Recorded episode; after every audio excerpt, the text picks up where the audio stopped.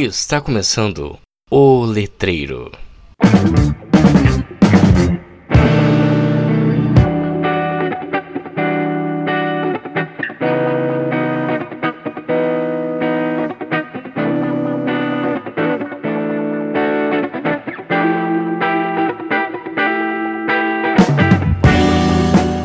Olá, letreiros, letrados e letrandos, tudo bem com vocês? Estamos aqui em mais um episódio do nosso podcast mais letrado do Brasil, né? O Letreiro. Estamos aqui. Antes de começarmos, antes de eu anunciar nosso, nossa convidada é, do nosso episódio, eu vou avisar vocês que provavelmente vocês poderão ouvir carros passando, poderão ouvir carros passando, motos principalmente, beleza?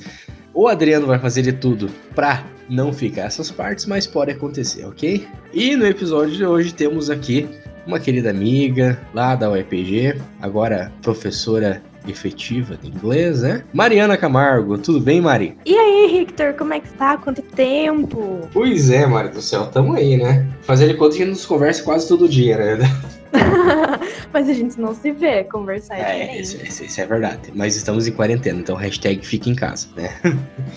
Hashtag fica em casa. Fica em casa ouvindo letreiro. Isso, exatamente. Então, hoje falaremos um pouco sobre a pesquisa, sobre o trabalho conclusão de da Mariana, que foi sobre literatura indígena, né, Mari? Você pode falar o título dele pra gente? Isso. O título ficou meio grandinho, porque coisas teóricas são muito grandes, infelizmente.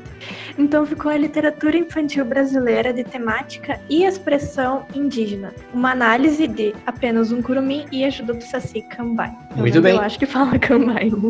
Muito bem. É, e antes de começarmos, então, entrarmos exatamente nessa pesquisa, me conta um pouquinho, assim, qual foi o teu interesse em pesquisar, é, em fazer essa pesquisa, qual foi o seu interesse em entrar nesse, nesse mundo aí? Essa coisa meio louca que quase ninguém fala, né? Então, lá no segundo ano de faculdade, é, pela grade da UEPG, a gente tem uma matéria que se chama Literaturas de Língua Portuguesa 1. E nessa matéria a gente estava falando sobre as primeiras literaturas do Brasil, então falou desde a questão dos Lusíadas até passando pela Carta do Descobrimento e vários outros livros que é, falavam sobre o Brasil. E em algum momento tinha a presença de um personagem que era indígena. Até porque no começo do Brasil era isso que tinha, né? E tava muito melhor do que agora. Exatamente.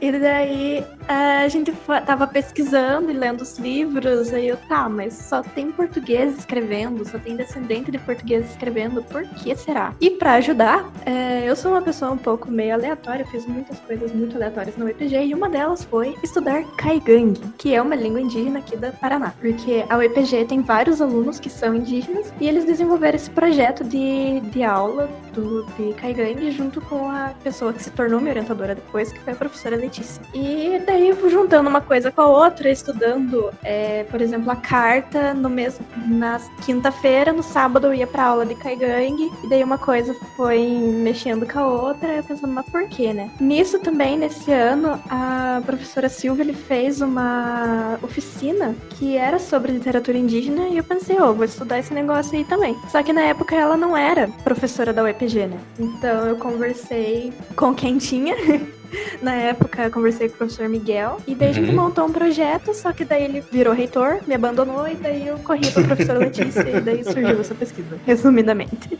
A melhor parte para mim é virou reitor, me abandonou. que legal, é, é interessante ver. é, foi, foi a... assim, basicamente.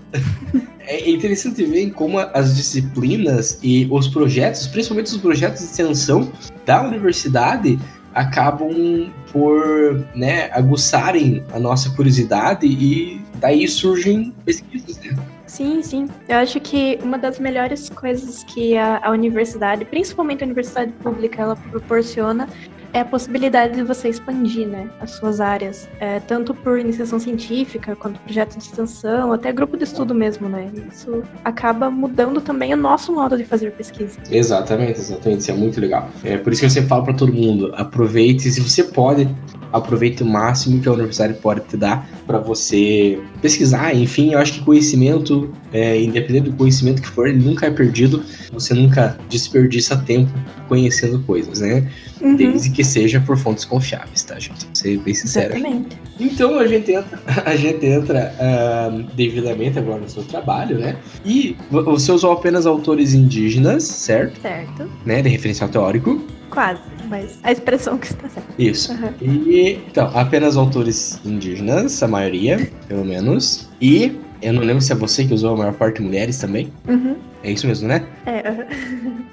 Então, como eu estava estudando escritores puramente brasileiros, né? Então eu achei que não fazia muito sentido usar gente que nunca falou sobre o assunto, porque era uma coisa que eu via enquanto estava pesquisando, enquanto eu lia artigos e trabalhos de outras pessoas, sempre tinha alguém que ia falar: "Ah, porque o Deleuze fala isso. Ai, porque o Guattari fala isso. Ai, porque o Strauss, não sei o que lá". Gente, essa galera nunca pensou isso, sabe? Tipo, eu é, entendo exatamente. que eles são pessoas é, consagradas, são cânone da pesquisa e tudo mais, mas sabe? Tipo, o que, que o Todorov tem a ver? Ele era russo. Uhum. Então, eu fui atrás de gente brasileira. Muito então legal. tem um capítulo que eu falo só sobre literatura brasileira canônica, então que eu uso só autores brasileiros, né? Então eu usei o Bose e o Coutinho. Então quem melhor para falar do Brasil do que o brasileiro, né? Exatamente. E depois para falar sobre literatura indígena, a maior parte dos escritores que eu usei, que também acabaram sendo a maior parte dos escritores no trabalho inteiro, são escritores indígenas, tanto escritores quanto pesquisadores. É, então tem uma galera que é formada mesmo em letras, por exemplo, a base base principal assim, do meu trabalho é a Graça Graúna, que ela é doutora em teoria literária. Muito legal. Tem também outros escritores que falam sobre o processo de escrita dentro das suas comunidades, dentro das suas etnias, e foi assim que eu fui construindo o meu trabalho. Porque uma das coisas que eu falo um pouco mais para frente é sobre a questão de lugar de fala. E eu não podia, eu não conseguia conceber assim um trabalho que falasse sobre lugar de fala e usasse teoria este, é, do exterior. Então, na minha cabeça não fazia sentido. Muito bom. E meio sem querer, mas no final acabou acontecendo, a maior parte dos escritores, é, tanto indígenas quanto não indígenas, são mulheres. Uhum. Então, eu, como pesquisadora mulher que cresceu e passou a faculdade inteira falando só o autor, o autor, o autor, chegar e fazer um TCC que é 100% quase brasileiro e que tem mulheres, para mim isso foi uma grande conquista, assim, no final. Muito bom, muito bom. É isso que eu acho a sacada, quando você me contou do teu trabalho, essa, eu lembro que essa foi a sacada que eu achei, assim, genial e que eu realmente não tinha pensado nisso. E, e depois, conversando com você, eu pensei, nossa, realmente, né, se eu vou falar de Brasil, por que eu vou usar tantos autores estrangeiros, entendeu?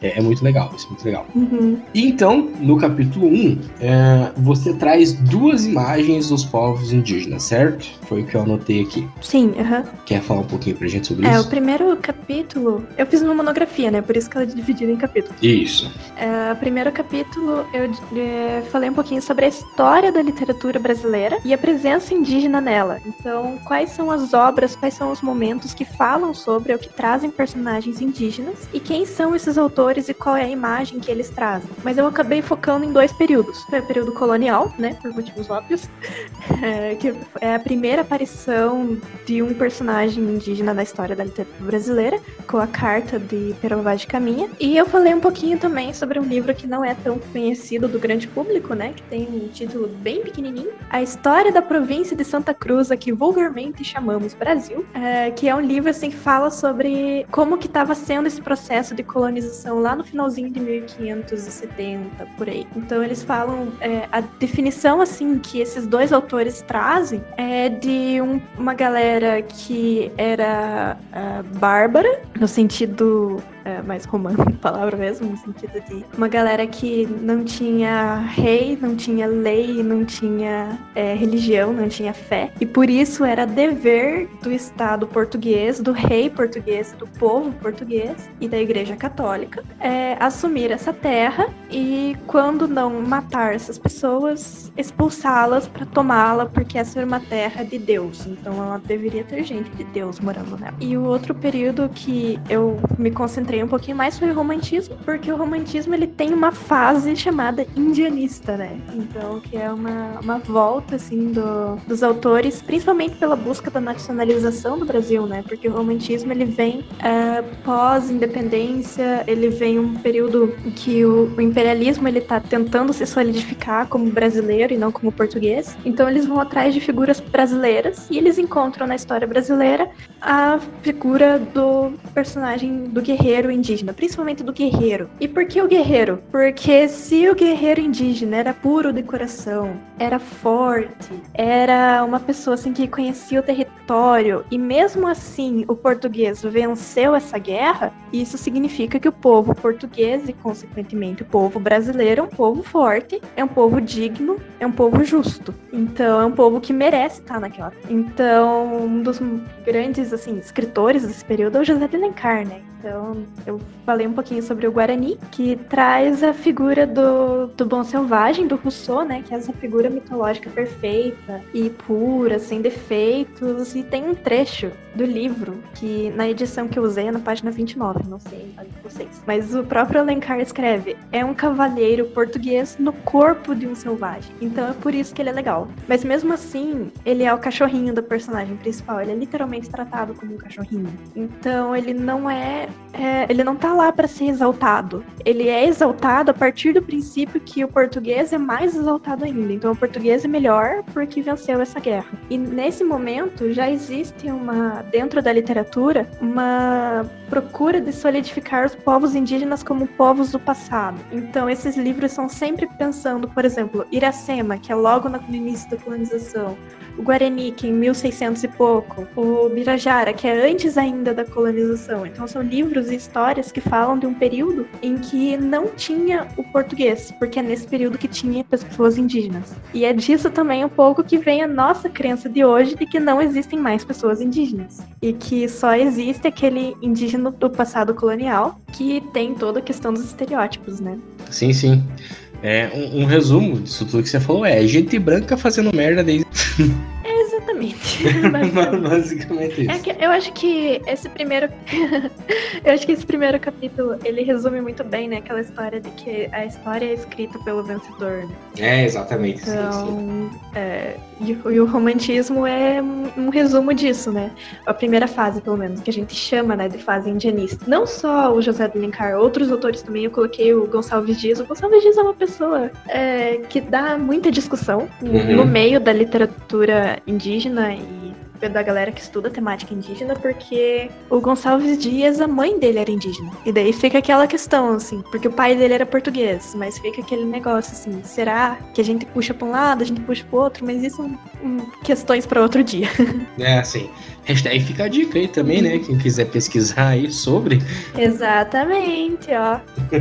Tem umas Gonçalves Dias da pano pra manga. Exatamente. Muito bem, Mar. Em seguida, você coloca ali sobre a diferença entre a literatura indígena e a literatura de temática indígena, é isso mesmo? Então, é, o título do meu trabalho é né, a literatura de temática e a literatura de expressão. A literatura de temática é tudo aquela literatura que tem como tema uma produção, não só a literatura, né? Mas a gente também pode pensar na questão do cinema, do teatro, é, outras formas de arte que é, você tem como tema uma questão ou um personagem ou alguma coisa que é da cultura indígena. Então, por exemplo, o que a gente estava falando antes sobre o romantismo, a fase indianista, ela não é literatura indígena, porque ela não foi escrita por pessoas indígenas. Ela foi escrita por pessoas que pegaram essa temática e falaram: hum, vou escrever sobre isso, resumidamente. Uhum.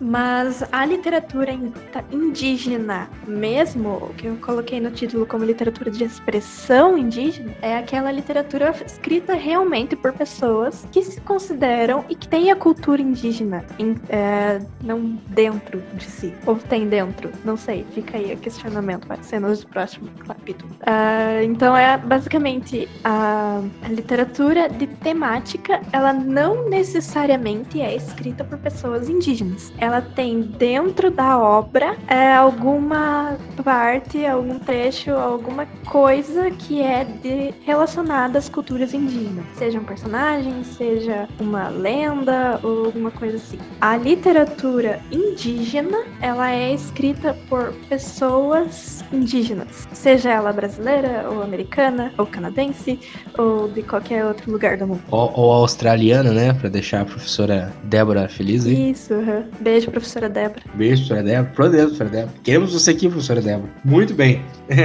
Acho que ficou bem clara essa explicação, então, da diferença entre a, a literatura indígena e a literatura temática indígena, certo? Acho que ficou bem, bem legal dá bem para entender mesmo.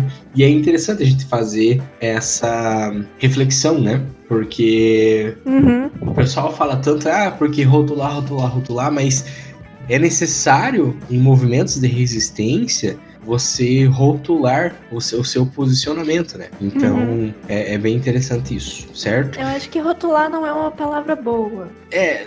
É... Eu acho que eu usaria mais definir. Isso, melhor, muito tem melhor. Se definir, você tem que mostrar a sua posição. Isso, exatamente. Se posicionar, vamos dizer assim. Uhum. Isso, é. Eu, eu expressei mal. Isso que eu fiz letras, hein? Isso que eu fiz letras. Enfim, uh, eu, eu, lembro que quando a gente conversou. É a quarentena. É a quarentena, exatamente. É, eu lembro quando a gente conversou, você me falou que você teve que se situar como uma leitora não indígena. É isso mesmo?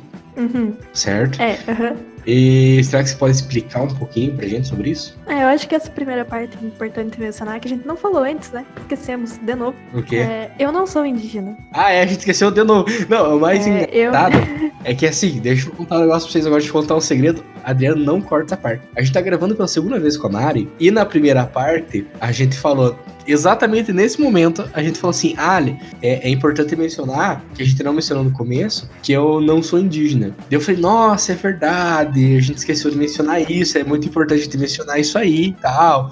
Super concordei. E agora a gente tá gravando pela segunda vez, eu pensei antes de gravar e acabei não falando de novo. Assim, ou seja, parabéns para mim, sou um ótimo entrevistador, né? Muito bem, voltando agora ao, é, ao programa. Então, Mari, você como uma. né, a questão. a questão, você como não indígena, então, né, teve que se situar como uma leitora não indígena, né? Porque você não é indígena.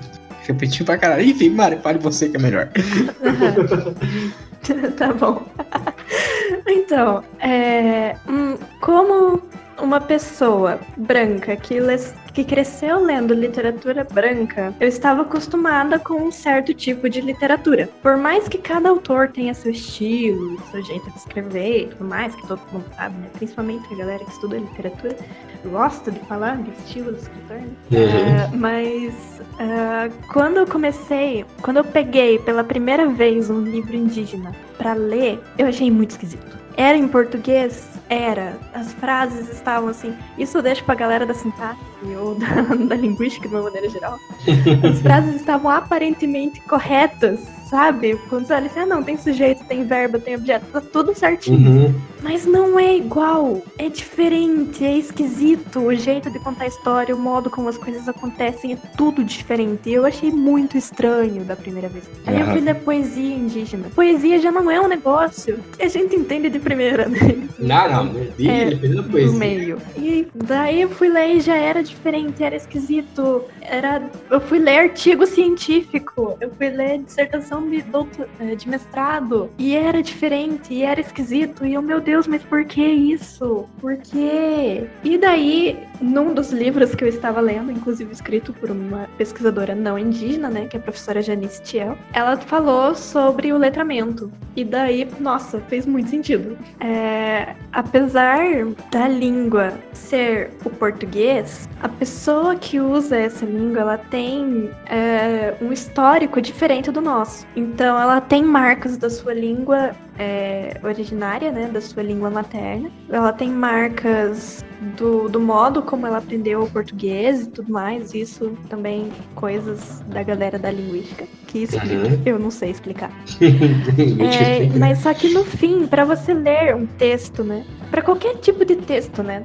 Que a gente vai ler, a gente tem que ter mais ou menos algumas noções, algumas bases. E foi nessa que eu caí na noção de letramento. Uhum. E pra ler textos indígenas, compreender eles, o melhor possível, eu tive que passar por um letramento. Então eu tive que ver vídeos, eu tive que escutar músicas, inclusive, muito legal. Escutem músicas indígenas, é muito divertido, muito bom. É, tive que procurar textos, eu tive que ler e reler. Teve livro que eu li cinco vezes, inteiro, sem brincadeira para poder compreender tudo que estava lá, porque é muito diferente, é uma escritura muito diferente. E é uma escritura que se aproxima muito da oralidade, porque os povos indígenas, de uma maneira geral, eles valorizam muito a oralidade, né? O fato de você contar histórias. Então ele traz isso, o autor ou a autora traz isso para a escrita também, de um jeito diferente de quando a gente, que é branco, escreve quando vai falar sobre oralidade. Mas isso também não é comigo, pra vocês com alguém que entende Muito bem.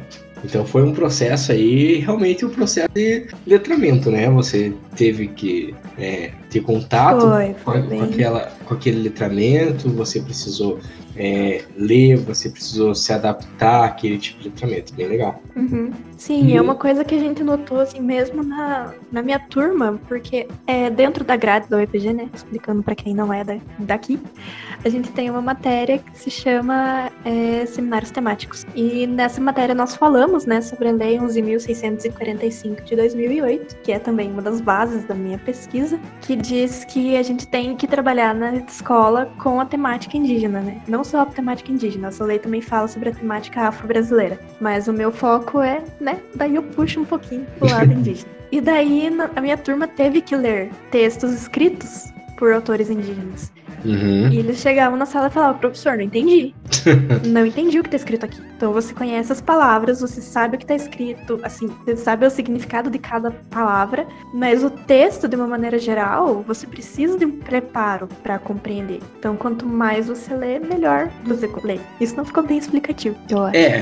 Espero que você tenha é. entendido. O processo de letramento é algo que a gente vai discutir mais, mais pra frente aqui nos episódios futuros aí do nosso podcast, né? A gente pode discutir sobre um pouco sobre o letramento, o processo de letramento e tudo mais. Muito bem. Mari, você quer contar um pouquinho então sobre as. Você analisou dois livros, certo? Isso, aham. Você quer contar pra gente um pouquinho então, é... sobre as obras, como você conheceu essas obras? Uhum. Então, o, o livro que eu primeiro livro que eu analisei foi, é, na ordem do texto não tá essa, mas em retrospecto, o primeiro livro que eu li foi o A Ajuda do Saci Cambai, do Olívio Jacupé. O Olívio Jacupé, ele é um escritor indígena guarani, e eu tive contato com esse livro justo naquela oficina da professora Silvia que eu comentei antes. Então ela apresentou vários livros, ela trouxe é, uma pilha enorme de livros, e a gente foi conversando sobre eles. E daí é, eu fiz, eu escrevi uma lista, fui tirando foto dos livros para procurar depois ler e tudo mais. Mas uhum. a primeira leitura que eu fiz foi só para conhecer assim, a história mesmo. E daí,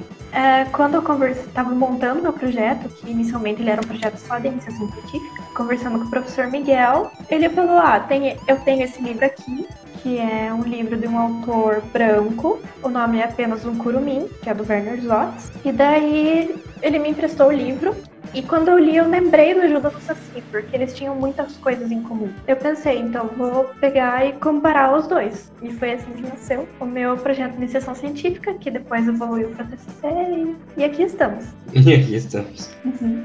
Mas falando assim um pouquinho melhor sobre cada livro, né? O uhum. Ajudando o Saci, como eu falei, é escrito pelo livro Jaco Pele, foi publicado em 2006. Então ele é um, um livro bem recente. É, ele é um livro ilustrado e ele é um livro bilíngue. Isso é diferença, assim.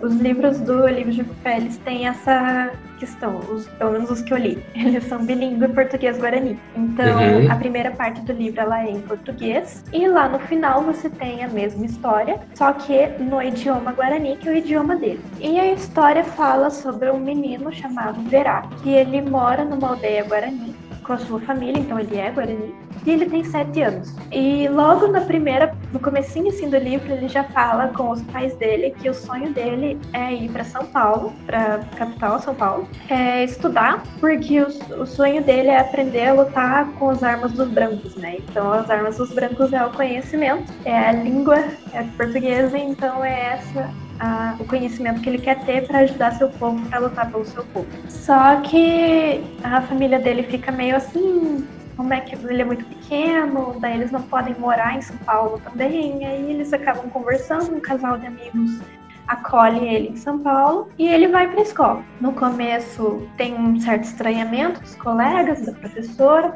mas com o tempo ele vai estudando, vai aprendendo, ele ensina coisas para os amigos dele na escola, então ele ensina os amigos dele a falar Guarani e também quando ele volta de férias ele conta sobre como que é São Paulo para os amigos dele. Ai, tudo tranquilo, só que não, né? Em algum momento lá ele tá saindo da escola, ele é atropelado e perde o movimento das pernas. Nisso ele não pode mais ficar em São Paulo, ele tem que voltar para a aldeia dele. E daí ele fica super triste e ele não tem como se mexer, então ele fica de cama porque ele não consegue andar. E daí ele vê os amigos dele da aldeia é, brincando e fazendo as coisas que ele chama de brincadeira de índio. E ele não pode nem viver com os amigos dele na aldeia e também não pode ir para São Paulo estudar, porque ele não pode andar. E daí nisso ele lembra que os avós dele contavam histórias e nessa história tinha o Cambai, que é o Saci. A figura do Saci para os povos indígenas, principalmente povo guarani, né, que é o caso, é, ela é uma figura bem diferente da, do, do Saci que a gente conhece das obras do Monteiro Lobato, né, principalmente do Pica-Pau. Inclusive, tem um livro do, do Olívio Jacopé mesmo, que ele fala sobre,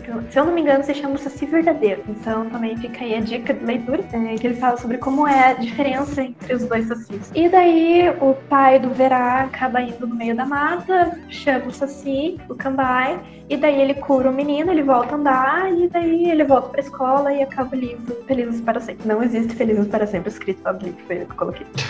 coloquei. A hashtag fica aí a dica, né? Não existe. então é. É, então, esse é o primeiro livro que eu estudei. Uhum. O outro livro, ele é bem diferente. É, é, se chama apenas Um Curumim, Werner Zotz. Ele foi publicado pela primeira vez no final dos anos 70, então ele tem muitas edições já. A edição que eu usei, se eu não me engano, é a 26, 25, alguma coisa assim. Ganhou prêmios ao redor do mundo inteiro.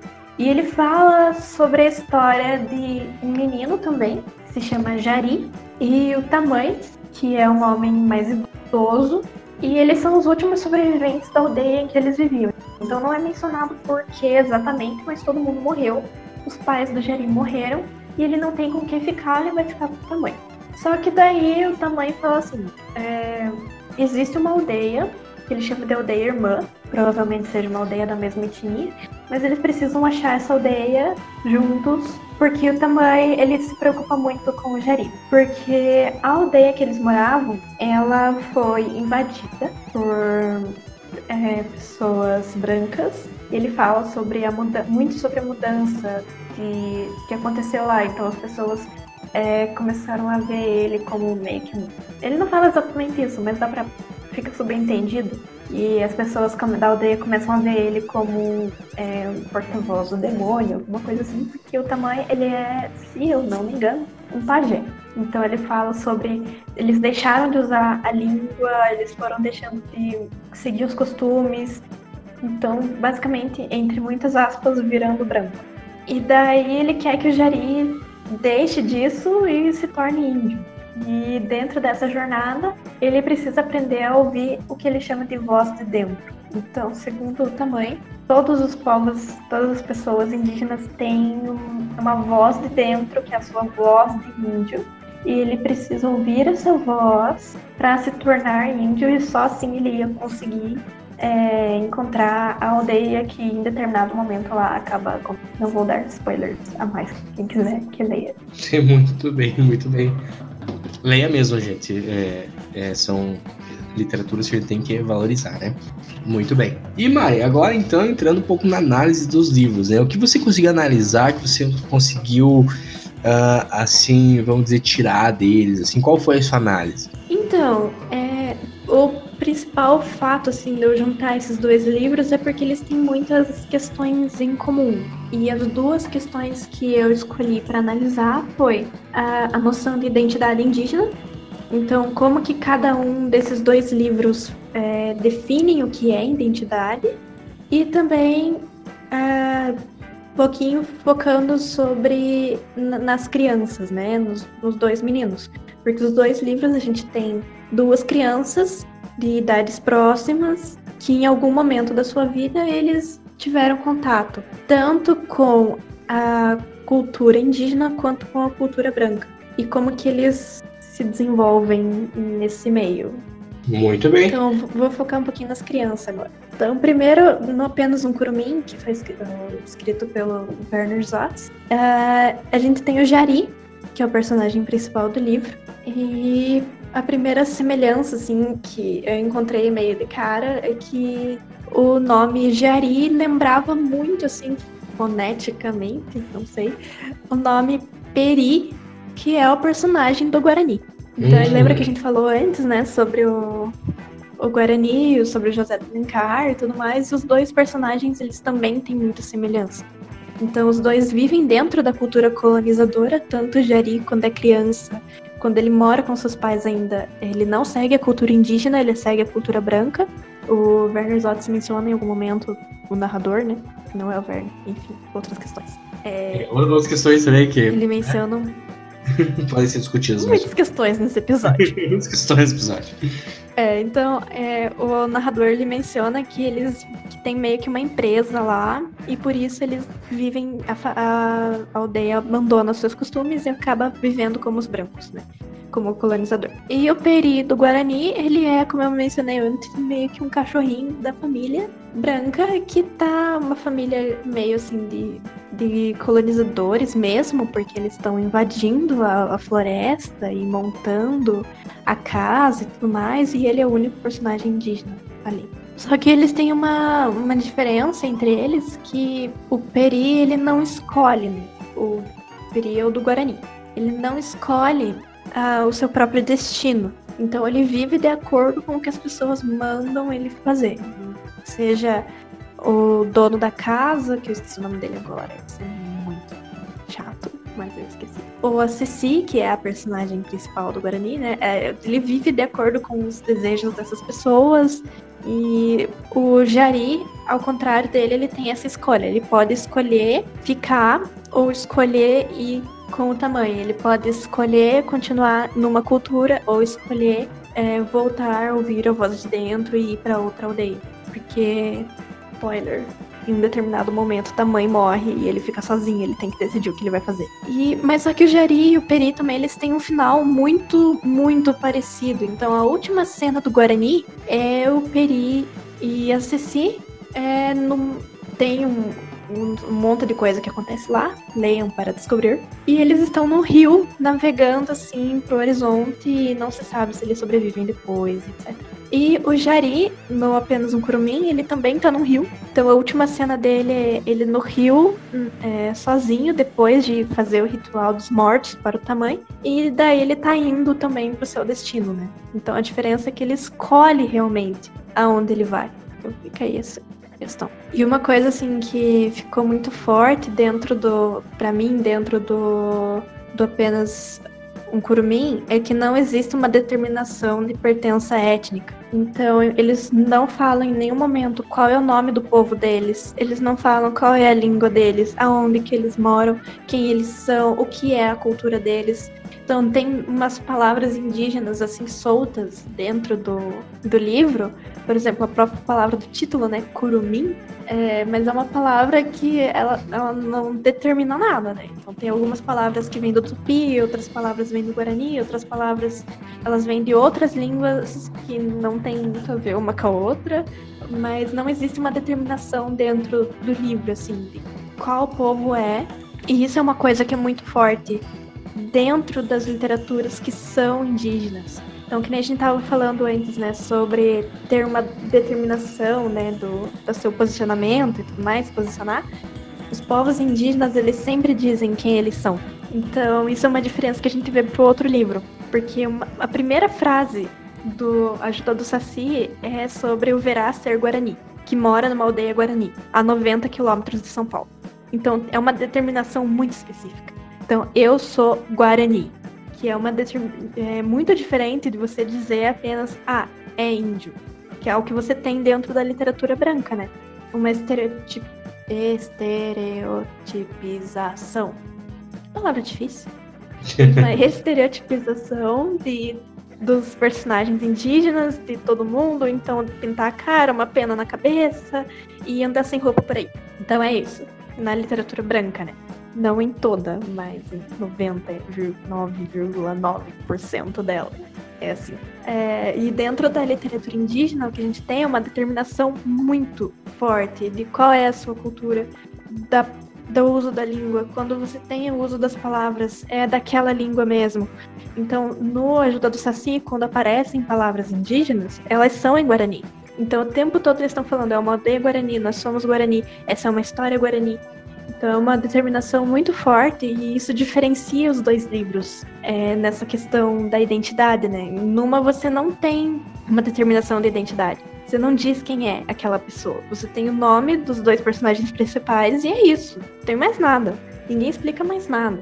E a, a identidade, ela vem da alma, como se a alma da pessoa fosse a única pessoa, a única coisa suficiente para você dizer qual é a sua identidade. Então, é, eu nasci indígena, uh, no caso, o personagem principal, né, o Jari, ele nasceu indígena, é, ele viveu o tempo, sua vida toda numa comunidade que segue costumes não indígenas, mas um dia ele literalmente acorda e se sente indígena e pronto, vou lá na aldeia com os meus parentes. Mas isso não, não determina, assim, não tem nada, não tem histórias, não tem costumes, não tem tradições. O Tamanho e o Jari, eles não conversam um com o outro é, em quase nenhum momento, quase não tem diálogos no livro, e isso é uma coisa, assim, que dentro da literatura indígena mesmo, não existe. Entendi. Então, lá no, no Ajuda do Saci, que, foi, que é o outro livro, né, o livro de Cupé, Uh, o Verá, ele tá sempre em diálogo. Então, no começo do livro, quando ele quer ir para São Paulo, ele conversa com os pais. Ele conversa com o líder da aldeia. Eu esqueci o nome agora. Eu devia ter pegado esse livro para gravar. Não, não, mas sem problema. Ele conversa com todo mundo. Quem se interessar, o trabalho vai estar tá aí na descrição. Pesquisam na internet. Isso, pesquisa, o trabalho também vai estar tá na, na descrição, tá tudo ali certinho, beleza? Exatamente. É grandinho, mas é rápido. É só 30 e poucos. E vale a pena, vale a pena. É, mas então, o Verá. o Verá, ele tá sempre conversando. Então, quando ele vai para São Paulo, ele conversa com todos os amigos dele, ele conversa com a professora. Quando ele volta, ele conversa com os amigos, ele conversa com os avós. Então, ele só sabe da existência do Cambai, do Saci, porque ele escuta histórias. Ele adora histórias. Então ele escuta histórias dos avós, dos pais o tempo todo. E numa dessas histórias, os avós mencionam o Kambai e os seus poderes. Então por isso que ele vai atrás dele. Então a gente tem uma determinação o tempo todo dentro do livro que ele é Guarani, que aquela é uma história Guarani, onde que é a aldeia, quem são aquelas pessoas, aquelas palavras. Tem um glossário de palavras em Guarani no livro. E a gente tem a questão da história mesmo. Então, ele é Guarani não só porque ele nasceu Guarani, mas porque ele está o tempo todo dentro de uma sociedade Guarani. Então, ele ouve as histórias, ele participa das tradições. Ele está crescendo para se tornar Guarani. Então, ele se reconhece Guarani. Ao contrário da outra história em que a gente não sabe nada sobre os personagens. Então essa é uma das grandes diferenças assim que a gente nota entre a literatura que ela é escrita por não indígena a literatura escrita por povos indígenas. E isso eu analisei esses dois livros, né? Mas em retrospecto, é, se você olhar assim a história da literatura brasileira, é desse modo que os povos indígenas são representados, assim, a partir de um estereótipo generalizado, como se todas as pessoas e todos os povos fossem a mesma coisa. Muito bom, muito bom. É, o que mais você conseguiu analisar assim dos livros? que mais pode trazer para já para dar um fechamento assim? Acho que para resumindo, assim, né? A gente tinha falado sobre letramento. É, a gente se forma leitor a partir de outros livros. E a gente se forma escritor lendo também é, pessoas que vieram antes da gente. É, uma coisa que eu coloquei no, no, no TCC, nas considerações finais, né, é a questão dos livros eles serem é, descendentes também dos seus autores. E esses autores eles são também parte de uma sociedade literária. Não sei, parece nome de filme isso, né? mas, mas acho que deu para entender. É, o Apenas um Curumim, ele tem muita relação com o Guarani, porque o Guarani é um livro clássico. Então, muito provavelmente, eu acho que é praticamente impossível é, o Werner Zotz não ter lido o Guarani. Então, não quer uhum. dizer que ele copiou esse livro ou que ele fez de propósito. Pode até ter feito, mas enfim, não acho que seja o caso. É, quando você vai lendo muitos livros, aquilo acaba ficando em você. E se você lê apenas autores brancos que escrevem sobre povos indígenas e resolve escrever livros sobre povos indígenas, é meio óbvio que no fim você vai acabar escrevendo como eles. Então, se você não tem contato com escrituras indígenas, então dificilmente você vai ter uma escrita que seja próxima dela. Então, quando o é, Olivia Jacopé escreve o Ajuda do Saci, ele está dentro não só da literatura brasileira canônica, ele também está dentro da literatura indígena e dos ensinamentos indígenas e das histórias que ele ouviu desde quando ele era criança ou dos textos de outros escritores indígenas que ele também tem contato. Então, por isso que no final o livro dele também acaba sendo diferente. E o único modo de, de quebrar essa. Não quebrar, também não é o único. Mas um dos modos da gente fazer diferente é também ouvir e ler escritores indígenas. Então, existem podcasts feitos por escritores indígenas, existem canais do YouTube, existem livros, existem filmes, existem curtas-metragens, blogs, tem, tem de tudo. Assim como tem de tudo de gente branca. Eu, essa parte eu acho que ficou muito boa. Mas deu pra entender. eu espero. Deu, deu sim. É a quarentena. A gente perde é. um pouquinho da noção de como falar com as pessoas na quarentena. perde mesmo, né, realmente. Muito bem, Maria. Acho que é Mas isso. Né? acho que, em, em resumo, é isso. Uhum. Beleza. Então eu queria né, agradecer imensamente aí a tua participação de novo, né? A primeira vez deu ruim, mas agora deu bom, né? Queria agradecer imensamente você ter. Agora é... deu bom. Agora, agora deu bom.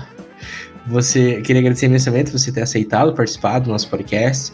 Não é segredo para ninguém que eu tô chamando é, todos os meus conhecidos, né, para gravarem aqui comigo, porque a gente precisa de divulgação científica hoje em dia. Estamos vivendo tempos sombrios e que a gente precisa divulgar a ciência aí. Enfim, muito obrigado, Mari. Sim. Que isso, eu que agradeço esse espaço para a gente falar um pouquinho de coisas diferentes, né? Eu vejo muito letreiro isso. É, a gente faz muita coisa muito aleatória dentro de letras. E eu acho que os episódios anteriores a esse e os que virão só confirmam. e quanto mais gente tiver acesso ao que a gente faz, também mais gente vai querer fazer. Então, basicamente, isso é de divulgação científica mas também divulgação de conhecimento. Sim, exatamente. Também chegar nas pessoas que não são científicas, né, da área científica. É, também acho, também acho, com certeza. E, como sempre, o trabalho da Mari, então, estará no link na descrição aqui, um link para o Drive, é, no qual vocês podem baixar todos os trabalhos aqui apresentados, aqui discutidos, né? Então da Mari também estará lá para vocês lerem na íntegra. Leiam, por favor, é muito legal essa dinâmica da gente gravar, vocês ouvirem e depois lerem, ou lerem e depois ouvirem, tanto faz. A ordem dos fatores não altera o produto. É muito legal porque a gente acaba recebendo bastante coisa boa assim depois. Uh, sigam o Letreiro no Instagram, né? O Instagram é letreiro underline o. Uh, também se quiserem mandar e-mails, mandem críticas, sugestões. Não, eu tô bem sossegado. É, se quiser mandar e-mail, mandem críticas, sugestões para o nosso e-mail, né? Que é. Essa é a hora. Essa é a hora. letreiro.contato gmail.com. Maris, quer deixar teu arroba aí do Instagram para te seguirem? Então, meu Instagram é ma, M-A, underline C-G-O, de Camargo. Então manda mensagem lá, vamos discutir coisas de literatura e de não literatura e qualquer coisa da área de letras estou aberto, porque eu também sou meio louco, fiz muita coisa na faculdade. Sim, exatamente. É e também gostaria de fazer um, um, um merchan aqui, que na verdade nem é merchan, Eu acho que vale a pena ser divulgado. Uh, a professora Letícia, uh, na, na, verdade, é uma iniciativa da Universidade Estadual de Ponta Grossa, né? Que publicou um livro que se chama Histórias do uhum. Guarani, né? Que é do Nelson Florentino. Eu espero que tenha falado o nome certo. O link uhum. também para adquirir esse livro estará na descrição né, do, do episódio. Muito obrigado por terem ouvido até aqui. Mari, algum recadinho final para o nosso ouvinte, hein? Leia literatura indígena. É muito. isso, esse é o meu recado. eu tenho muito material também, chama lá no Instagram que eu, que eu distribuo. Quem quiser fazer pesquisa ou só conhecer, tamo aí.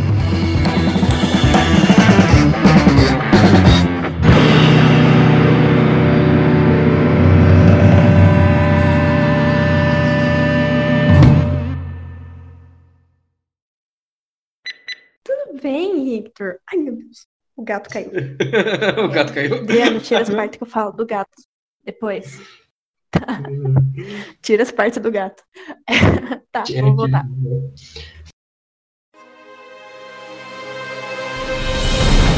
Uma produção biesec.net